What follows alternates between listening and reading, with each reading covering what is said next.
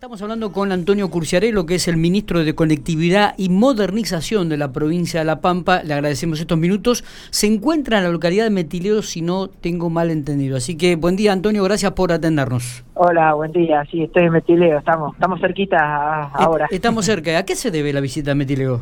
Ya que estamos. Estoy, estoy, vine a visitarlo a Juan Pavoni, el intendente, porque vamos a realizar, eh, vamos a conectar a Metileo con la red provincial de fibra óptica, que hoy no la tiene, y entonces le vine a dar este, precisiones de lo que va a ser este, la obra en un trazado de casi 41 kilómetros, porque vamos a hacer, vamos a salir del nodo de Pico hasta Metileo y ahí a Trenel.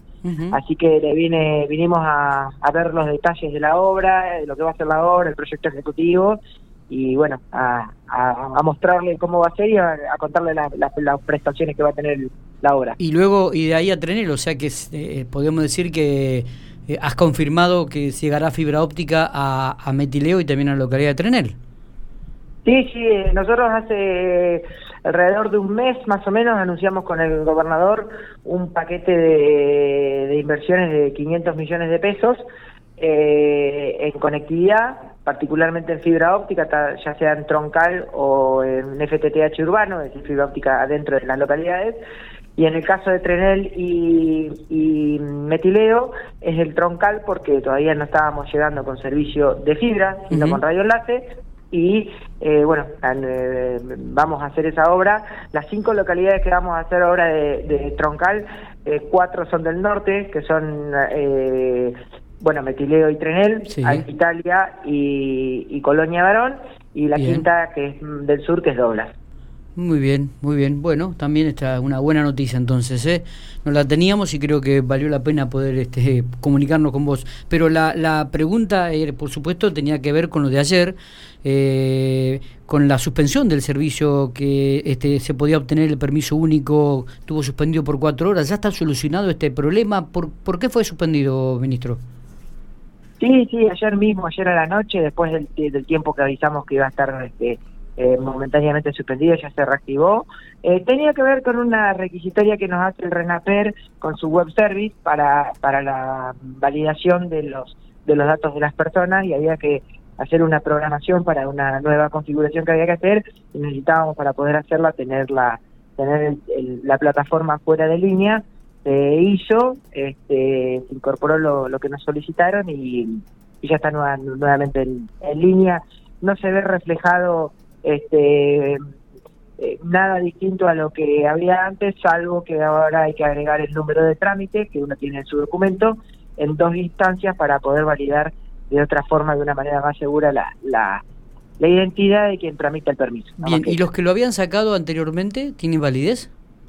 Sí, por supuesto, no hay ningún inconveniente con eso. Ajá, bien, bien, o sea que es un detalle nada más. Eh, ¿Se ha incrementado el número ya de solicitudes?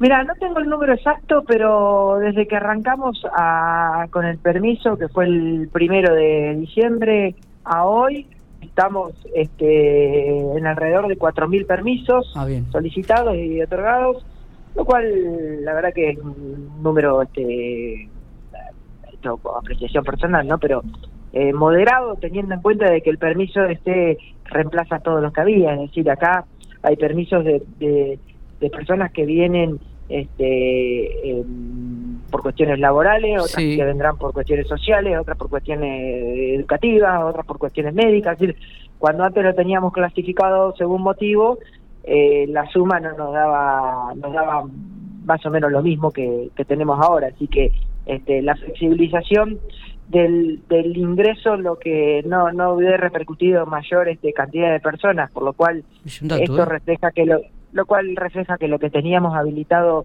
eh, como denominado zona verde es decir que los lugares que no tenían que hacer cuarentena era prácticamente no, no todo pero prácticamente la mayor parte de la de las localidades con las cuales la, la provincia de La Pampa ya interactúa desde el punto de vista comercial o social. ¿no? Estimamos que esto va a variar ahora con la apertura del, tránsito del, colectivo de larga distancia, ¿no? que fue habilitado hace, eh, hace instantes por, por el gobierno provincial. Sí, cuando a medida que, que, se generen estos, estos este, nuevos medios de transporte, también supongo que hoy es viernes, capaz que hoy tengamos, entre hoy y mañana, o durante todo el fin de semana largo, capaz que haya alguna, algunos este, algunos permisos más, este y ni hablar para las fiestas, porque en la fiesta no solamente viene gente, sino también hay muchos pampeanos que se van y después vuelven. Este, pero la verdad que, el concepto o el dato, mejor dicho, es que está, eh, digamos, continua la, la, petición de permiso, pero nada desbordante, por lo menos por ahora. Eh, ministro, ¿cómo fue la aceptación de la gente con esta aplicación Cuidap?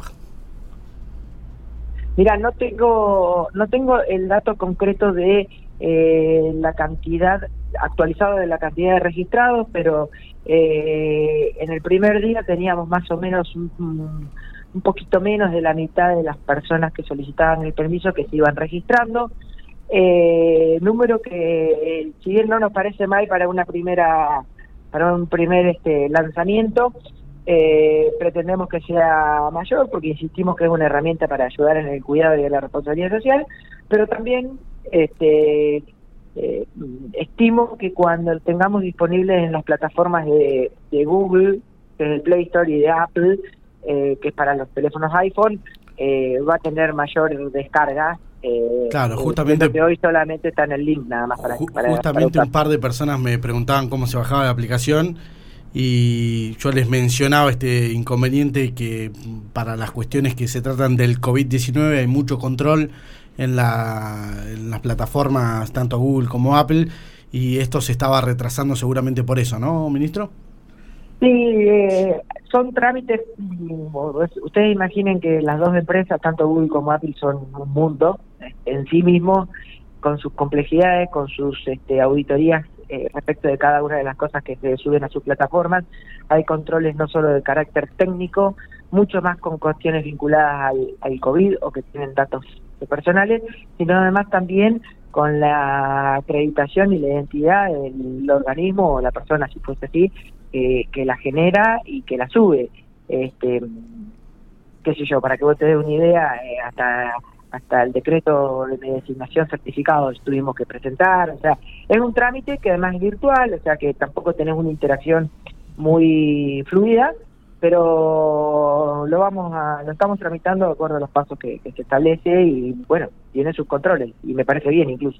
Ministro, también cambiando un poco de tema, el, lunes, se, que fue la última sesión ordinaria, ahora se vienen las extraordinarias en diputados, eh, se aprobó justamente la, el proyecto de ley sobre el régimen de desarrollo energético. ¿Lo fue siguiendo al tema? ¿Qué opinión tiene? Sí, si bien es un tema que, que no es de, de, mi área, que eso específicamente lo maneja el secretario de Energía, Matías Toso, por supuesto que, lo miré, que lo seguí, este, como sigo y miro todas las políticas este, eh, públicas que lleva adelante nuestro gobierno.